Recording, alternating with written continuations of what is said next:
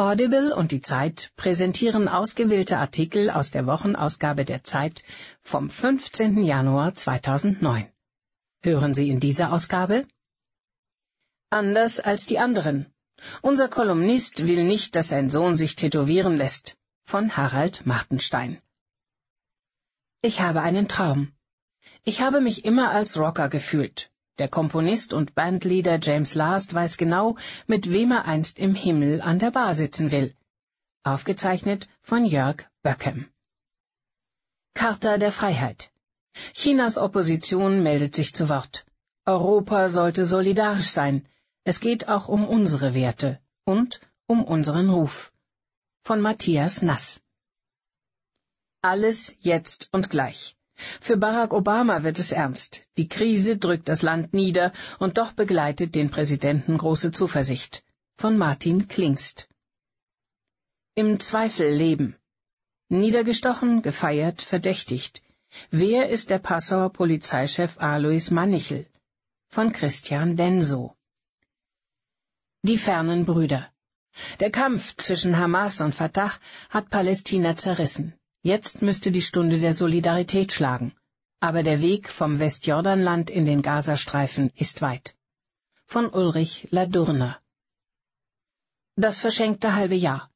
Die Große Koalition will die Wirtschaft beleben, aber erst in 180 Tagen. Von Marc Brost Verkannte Wesen Trotz düsterer Prognosen ließen sich viele Konsumenten ihre Kauflust bisher nicht nehmen. Das könnte so bleiben, wenn Ölpreis und Arbeitslosigkeit nicht wieder deutlich steigen. Von Gunhild Lüttke. Beim Zeus.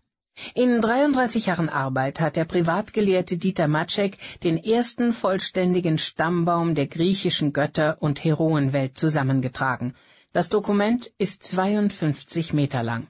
Von Urs Willmann. Stimmt's?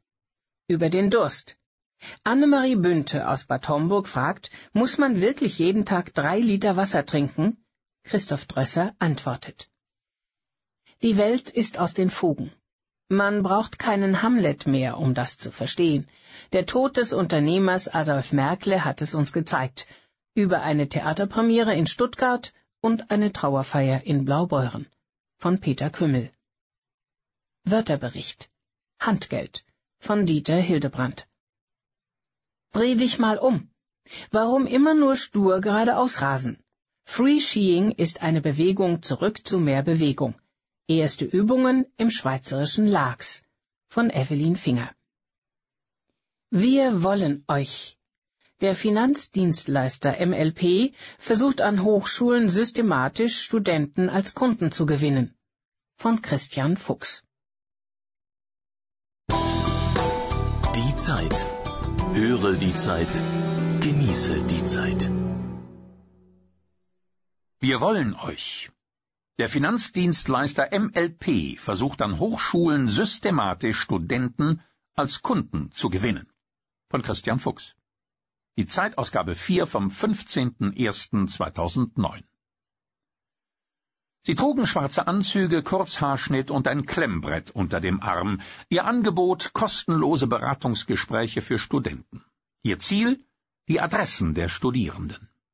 Um ihre Seriosität zu unterstreichen, behaupteten die Herren auf dem Campus in Bremen, Mitarbeiter der Hochschule zu sein. Eine glatte Lüge.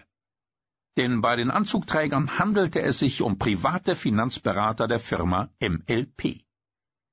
Petra Droste, die Geschäftsführerin des Carrier Centers, Universität Bremen, warnte daraufhin auf Plakaten und in E-Mails vor den MLP-Beratern, niemals würde das Büro für Karriereförderung nach Kontaktdaten fragen und vor allem keine Adresslisten führen. Der Vorfall ereignete sich im November 2006. Heute sagt Petra Droste, dass sie sich nicht mehr sicher sei, welcher Finanzdienstleister sich damit fremden Federn schmückte. Mittlerweile arbeiten wir mit der MLP AG zusammen. Es läuft wunderbar. Woher kommt Ihr Sinneswandel? Vielleicht von einem Anruf von Thomas Breiding, einem damaligen Unternehmenssprecher von MLP. Er erinnert sich an den Fall als sein Lieblingsbeispiel. Nachdem Breiding von dem Vorfall aus Bremen erfahren hatte, bot er der Uni eine offizielle Kooperation an. Die Hochschule willigte ein. Und MLP hatte sein Ziel erreicht.